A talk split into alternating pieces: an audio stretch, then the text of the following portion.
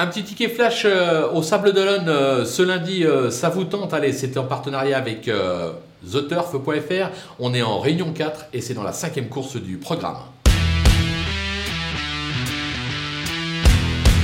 Dans cette épreuve, on ne va rien inventer. On va tenter tout simplement un cheval gagnant, juste gagnant, le numéro 8, Godbuster, euh, qui a échoué d'un rien euh, pour le succès euh, dernièrement. C'est un cheval qui possède d'incontestables moyens. Eric Raffin lui sera associé. Le cheval sera cette fois-ci pieds nus, déféré des quatre. Autant dire que la course est visée. Il doit tout simplement s'imposer.